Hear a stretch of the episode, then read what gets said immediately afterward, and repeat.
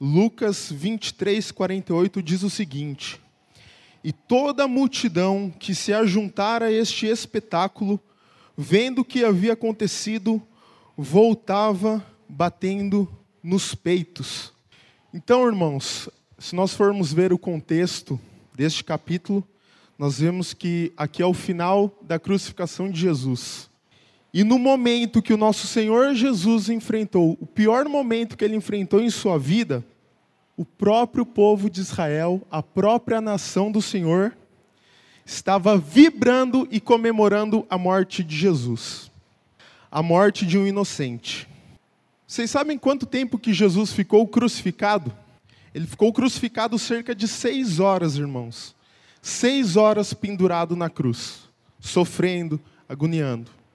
E depois que ele finalmente entregou o seu espírito e morreu, o povo voltou comemorando, vibrando, batendo nos peitos que Jesus tinha morrido.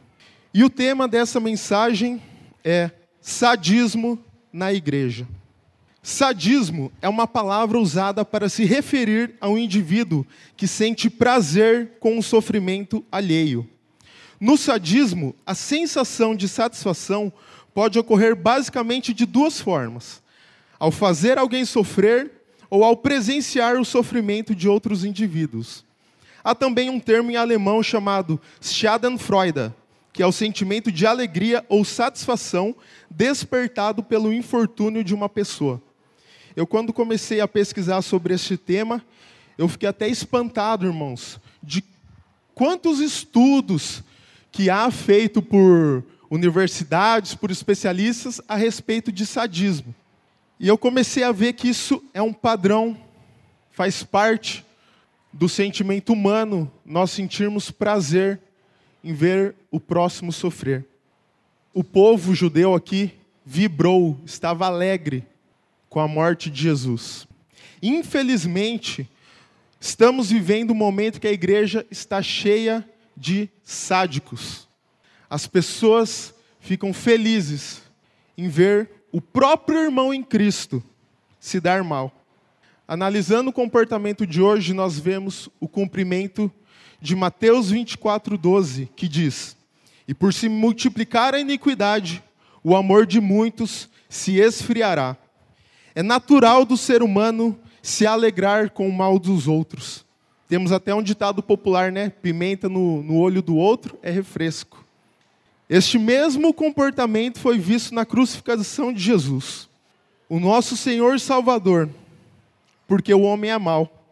Vemos a alegria do povo nos açoites de Jesus. Em Mateus 27, versículo 29 ao 31 diz: E tecendo uma coroa de espinhos, puseram-lhe na cabeça, e em sua mão direita uma cana. Ajoelhando diante dele, o escarneciam, dizendo: Salve, Rei dos Judeus! E cuspindo nele, tiraram-lhe a cana e batiam-lhe com ele na cabeça. E depois de o haverem escarnecido, tiraram-lhe a capa e vestiram-lhe as suas vestes e o levantaram para ser crucificado. Então, olha o que, que eles fizeram com Jesus antes de Jesus ser crucificado. Olha a humilhação Olha a alegria que eles sentiam em maltratar Jesus. Vemos a alegria do povo na zombaria do Cristo crucificado. Lucas 23, do 35 ao 37 diz: E o povo estava olhando, e também os príncipes zombavam dele, dizendo: Aos outros salvou, salve-se a si mesmo, se este é o Cristo, o escolhido de Deus. E também os soldados escarneciam dele, chegando-se a ele, apresentando-lhe vinagre e dizendo: Se tu és o rei dos judeus, salva-te a ti mesmo. Olhem o grau de depravação humana naquela época. Imagina hoje em dia, sádicos, zombando e humilhando o Senhor Jesus. Isso é natural do homem, ser sádico, mas não é natural do Filho de Deus. Nós não devemos ser sádicos, irmãos. Não é natural para nós cristãos evangélicos nos alegrarmos com o sofrimento do nosso irmão. Quando me refiro ao irmão, eu estou falando daqui da nossa igreja, não estou falando das outras igrejas. Estou falando sobre o nosso meio, sobre a Ibiposse. Não é natural para nós nos alegrarmos vendo um irmão nosso sofrer. Quanto mais das outras igrejas. Eu não devo ter prazer quando eu vejo um irmão meu em dor. Por exemplo, o irmão perdeu o emprego. lógico, vagabundo do jeito que é, lógico que ia perder o emprego. Que isso? Me alegrando com o sofrimento do meu irmão? Encho a boca para falar mal dele. Encho a boca para falar que ele é um vagabundo que não trabalha direito. Isso é sadismo. Você está sendo sádico. Está passando por necessidade, precisando de dinheiro, precisando de alimento. Lógico, não sabe controlar as finanças, é um desregulado. Não vê um dinheiro sobrando que já quer gastar com o que não deve. Isso é sadismo. Você se alegra com seu irmão em necessidade. Problema de saúde. Lógico, não se cuida, lógico que vai ter problema de saúde. Fumou a vida inteira e agora quer converter para Deus? Quer se converter para Jesus? Lógico que vai sofrer. Isso é sadismo. Nós não devemos nos alegrar com o sofrimento do nosso irmão. Perdeu a faculdade. Lógico que perdeu a faculdade. É um burro, não vai na faculdade, não faz os trabalhos, não presta atenção na aula, falta. Aquele lá é um burro. Lógico que ia perder a faculdade. Isso é sadismo. Eu não devo ter prazer em ver o meu irmão em dor. Ele pode até ser burro, irmãos, mas eu não devo falar. Pelo contrário, devo estimulá-lo a mudar. Pode até ser um, um bracinho curto, né? Pode até ser ruim de serviço, irmãos, como dizem aí, mas eu não devo verbalizar isso. Eu não devo ter prazer em ver perder o império. Pelo contrário, irmão, se você fizer dessa maneira aqui, não seja sádico, não se alegre com o sofrimento do seu irmão. Os principais motivos que ocorre o sadismo na igreja, inveja e rivalidade. E isso não pode haver em nosso meio. A Bíblia ensina a amar até o nosso inimigo. Como que eu posso querer o mal do meu irmão em Cristo? Se a Bíblia fala que é para a gente orar e amar os nossos inimigos, aqueles que querem o nosso mal mesmo, que querem nos derrubar de verdade, que armam planos e ciladas contra nós, e a gente tem que orar e amar essa pessoa, como que eu vou querer o mal do meu irmão? Como que eu posso ser sádico dessa maneira? Isso é o sadismo gospel. Precisamos lutar contra esse sentimento, irmãos. Quando ele floresce em nosso coração, e qual que é a forma de lutar contra isso? Amando. Porque se você permitir que o sadismo, que a inveja, que a rivalidade controle as suas emoções, você vai para o inferno. Isso é muito sério, irmãos. Se você se alegra em ver a dor do seu irmão, você está indo para o inferno. E isso é falta de domínio próprio. Vamos ver quais são os frutos do Espírito.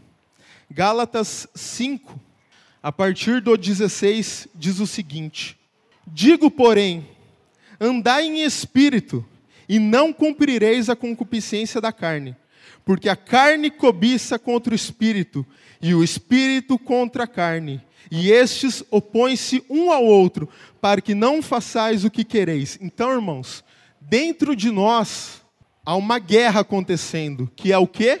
A carne e o espírito. Você acha que essa vontade de não fazer devocional, essa preguiça que você tem de não querer estudar a palavra, é preguiça? Não é preguiça, é a carne. Olha o que está falando aqui. A carne e o espírito opõem-se entre si, para que não façais o que quereis.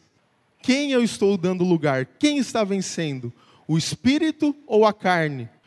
Quando entra aquele irmão da igreja que eu não gosto, a, até aquela sobrancelhada, né? Entra, praça o irmão na porta que eu não gosto, assim, chegou aquele lá, olha lá quem que chegou. Sabe o que, que é isso? É a carne vencendo. Isso é inveja, rivalidade, sadismo. E você está indo para o inferno. Continuando, a partir do 18. Mas se sois guiados pelo Espírito, não estáis debaixo da lei. Porque as obras da carne são manifestas, as quais são prostituição, impureza, lascívia, idolatria, feitiçaria, inimizades, inimizades, obras da carne.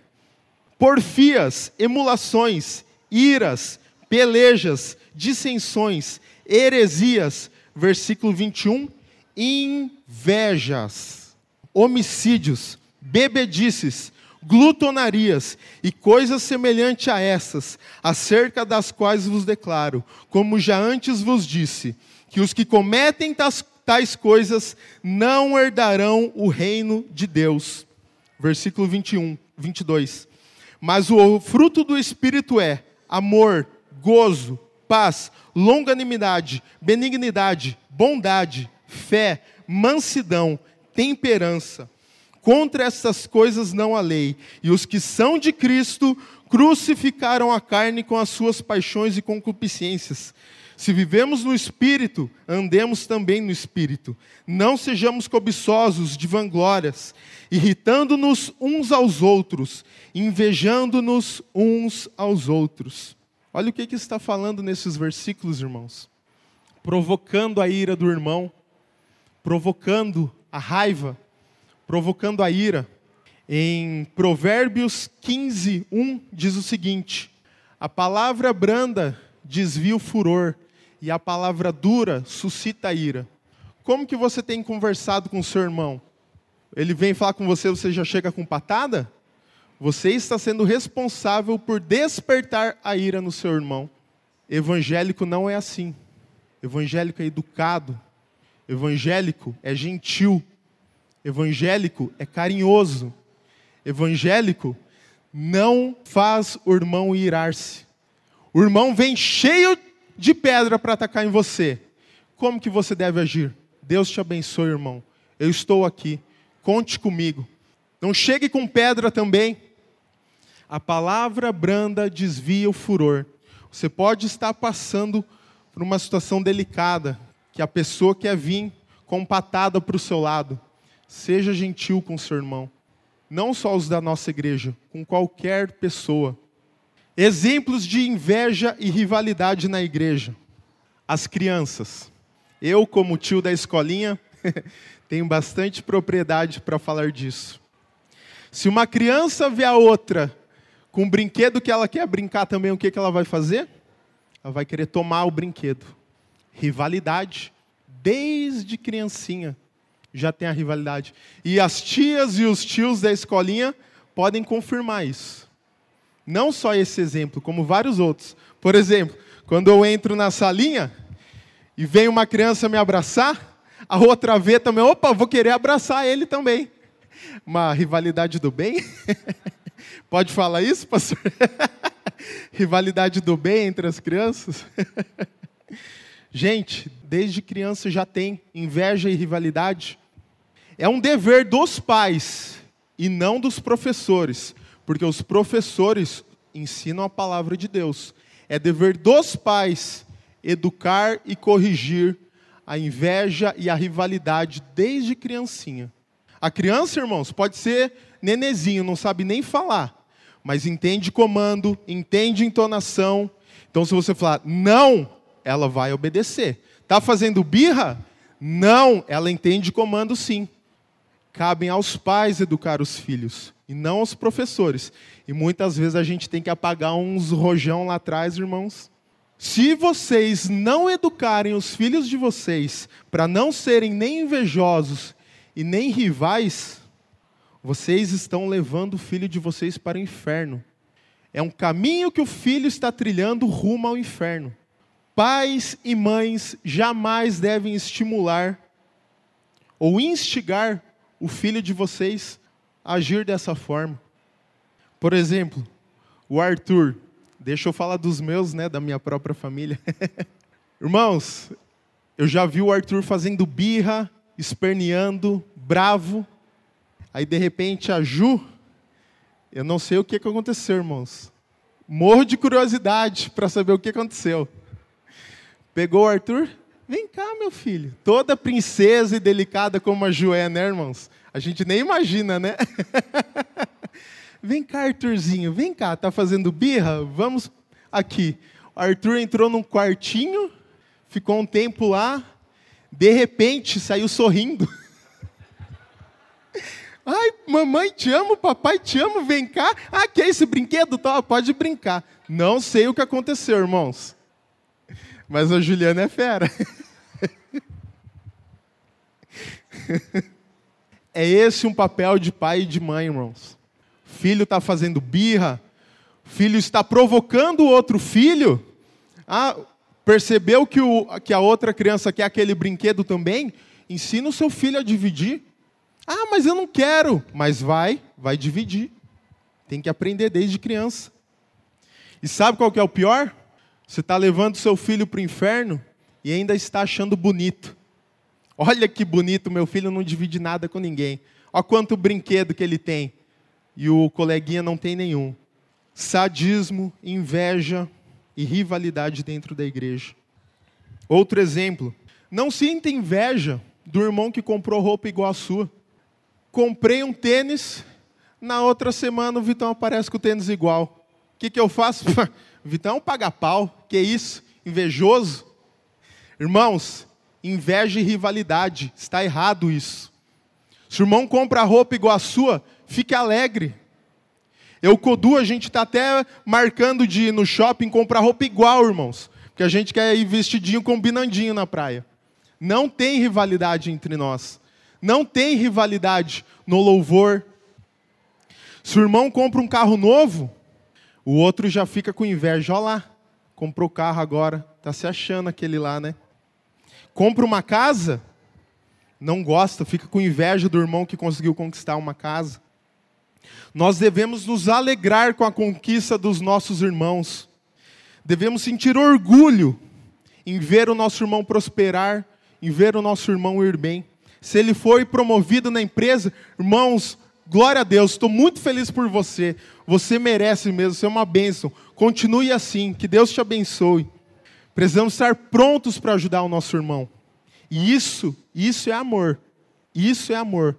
Isso é você combatendo o sadismo dentro de você mesmo. Seja uma referência para o seu irmão. Se ele se espelhou em você para comprar algo igual, se alegre com isso. E use essa referência para que vocês aumentem os laços, sejam mais amigos ainda. Eu sei que com mulher é um pouquinho mais complicado, né, irmãos? Às vezes, a mulher compra uma blusinha igual a outra e já não gosta. Eu já vi muito isso acontecer em empresa e no dia a dia, no trabalho, mas na igreja não é lugar disso. Se a irmãzinha comprou roupa igual a sua, se alegre. E use você ser uma referência para essa pessoa, para levar essa pessoa ainda mais próximo de Cristo. Não tem problema nenhum o irmão comprar roupa igual a sua. Nós devemos nos alegrar com isso. Não deixe a rivalidade reinar. Não julgue seu irmão. Olha lá, comprou roupa igual a minha, o tênis igual ao meu, quer pagar pau invejoso. Você está julgando. Vamos elogiar os nossos irmãos. Por exemplo, os irmãos viram que a Helene está de cabelo novo? né, Rê? Toda chique, né, Romildo? Aí a Helene passa na porta da igreja com cabelão novo, pintado, todo bonito. Aí o que, que a irmã fala? Hã, olha aquela ali. Nossa, o que, que ela fez no cabelo? Foi no pombo? Irmãos, inveja rivalidade. Você está indo para o inferno por inveja do irmão. Helene, que lindo que ficou o cabelo dela. Primeira coisa que eu falei para ela, Rê, ficou muito chique seu cabelo, viu? Nós devemos elogiar os nossos irmãos. Roberta fez a sobrancelha. Né, maninha? Ficou lindo sua sobrancelha, maninha. Nós devemos elogiar os nossos irmãos. Nós devemos nos alegrar. O Antônio, João Vitor, estão de nave nova, irmãos comprar um carro. O carro que o Antônio sempre sonhou em ter. O Antônio, para quem não sabe, é o Toninho, tá? O Toninho. Está de carro novo. E como que nós, como igreja, devemos fazer? Nós devemos nos alegrar também. Parabéns, Antônio João Vitor, que bênção esse carro. Carro lindo. Vamos para a praia com ele. Não devemos sentir inveja Se o irmão prosperou e conseguiu um carro novo, glórias a Deus, que Deus abençoe ele. Seja parte dessa festa também, irmãos. A minha patroa, ela tem a seguinte frase: ela fala que a vingança é um copo de veneno que você toma e quer que o outro passe mal. O sadismo, a inveja e a rivalidade é a mesma coisa. Você está se consumindo desses venenos e quer atingir o irmão, é você que está morrendo. Pare com isso, irmãos. Pare com... O irmão não vai ser atingido. É você mesmo. O Francis, irmãos, mais de quatro anos eu fiquei usando o amplificador do Francisco. Em momento algum, ele achou ruim de eu ficar usando, né, irmão? Muito obrigado por isso, inclusive. Não tinha condição de ter um, a igreja também não. O Francisco tinha, o que, que ele fez? Dividiu o que ele tinha. Irmãos, nós precisamos dividir com os nossos irmãos. Como que era antigamente que nós vemos na Bíblia?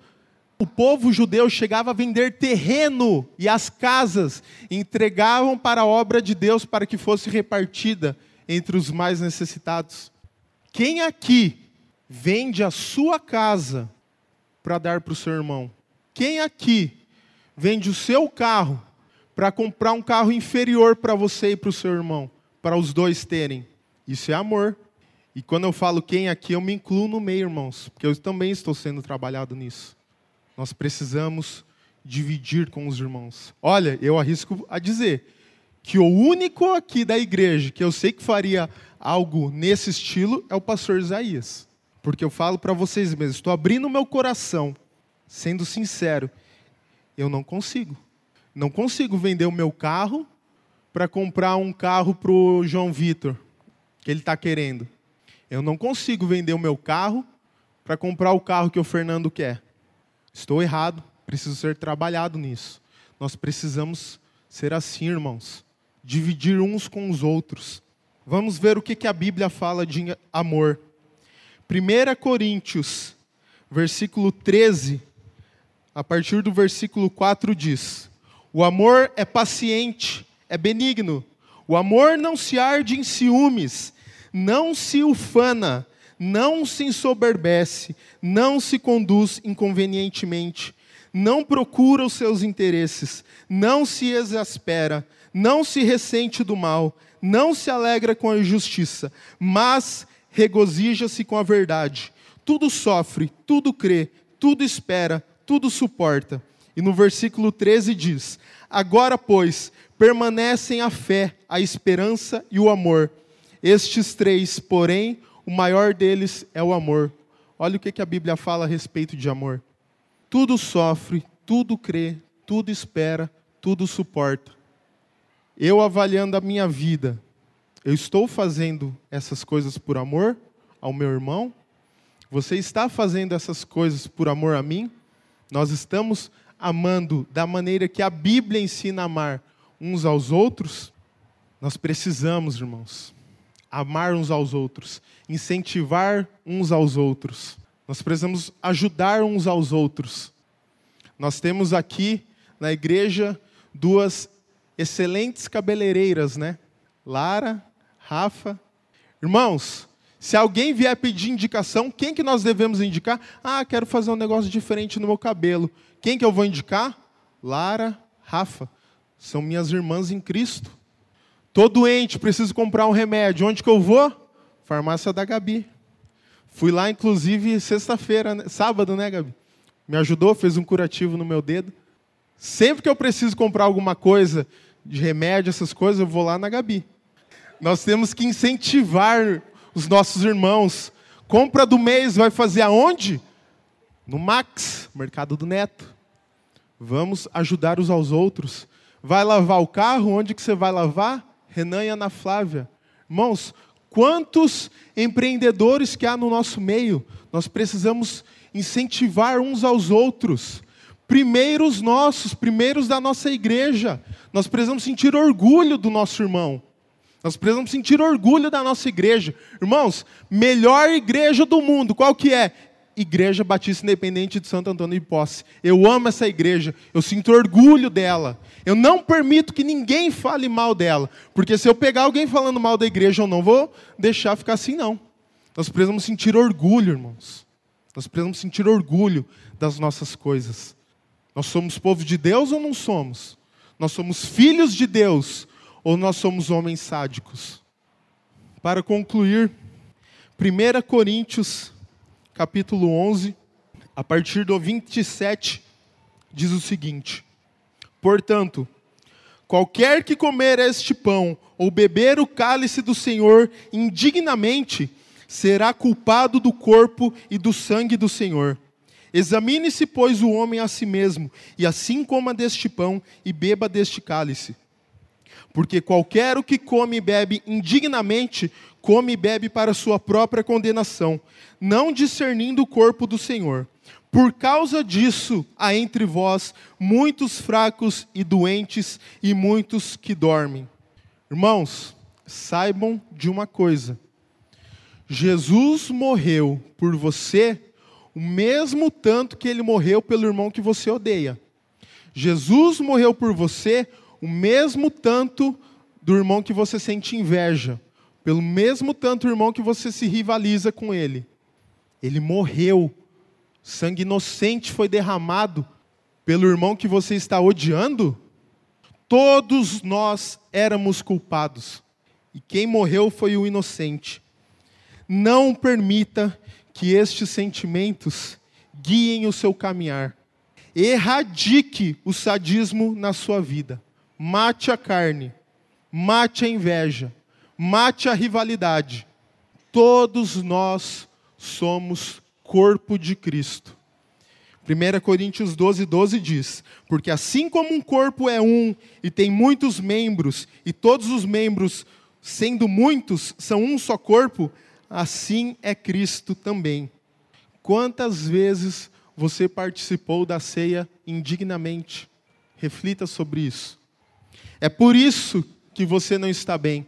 Participar da ceia indignamente, irmãos, afeta todas as áreas da sua vida. Participar da ceia em pecado é dizer: eu mato Jesus de novo. Sou igual o povo celebrando a morte de Jesus, como nós vimos no começo. Isso que é participar da ceia indignamente. Você está em pecado essa noite? Há pecado a ser confessado? Há pecado a ser confessado para Deus e para o seu irmão? Hoje é o culto de ceia. Você vai participar da ceia indignamente, novamente, e dizer: Eu mato Jesus de novo. Nessa noite, se arrependa, irmão saia do seu lugar, vá ter com o seu irmão, peça perdão para ele. Irmão, eu sinto inveja de você, mas eu não quero mais ser assim. Me perdoa. Irmão, eu rivalizei com você nisso. Você fez isso, eu quis fazer aquilo. Você fez mais, eu quis fazer ainda maior. Me perdoa por isso. Eu não quero mais ser assim. Vá ter com seu irmão agora, para que você não participe da ceia indignamente participe da ceia de maneira digna, sem pecado, e você vai ver Deus trabalhar na sua vida. Em Hebreus 12, 14 diz: Segui a paz com todos e a santificação, sem a qual ninguém verá a Deus. Eu estou seguindo a paz com todos e a santificação. O que é a santificação? É ser santo. E o que é ser santo? É não ter pecado. Então nós não devemos acreditar quando fala: "Ah, ninguém é santo". Mentira. Eu posso ser santo sim. Como? Pedindo perdão, me arrependendo e não cometendo mais o mesmo pecado. Se não há pecado a ser confessado, você é sim santo. E você está no caminho da santificação. Tenha paz com todos. Irmãos, era essa palavra que eu gostaria de passar para os irmãos. E eu agradeço pela oportunidade. Vamos orar nesse instante. Senhor, muito obrigado, Pai. Entreguei a Ti a Tua palavra. Peço, Pai, que o Senhor revista a nossa vida, a nossa mente, o nosso coração com Teu Espírito Santo. Sonda o meu coração, sonda o meu ser, sonda os meus pensamentos, ó Pai. Senhor, tudo que há de sádico em mim, de inveja, de rivalidade. Senhor, revela e tira do meu coração em nome do Senhor Jesus. Eu quero andar reto nos teus caminhos. Muito obrigado, Pai, porque o Senhor ainda misericordioso conosco. O Senhor ainda permite que nós possamos nos arrepender. Trabalha, Pai, comigo e com os meus irmãos, em nome do Senhor Jesus. Amém. Passo a palavra ao pastor Isaías. Deus abençoe. Fernando, guarda essa palavra no teu coração. Pode ter certeza que veio de Deus para nosso coração nessa noite. O maior incentivo que temos para vencer a nossa carne, a maldade que há em nós, é a certeza de que quem tais coisas praticam irão para o inferno. O amor, o só amor, vence o mal que existe dentro de você. Então pratique o amor para com Deus e para com teu irmão. E não crie sádicos. Palavras do Fernando. Que Deus abençoe.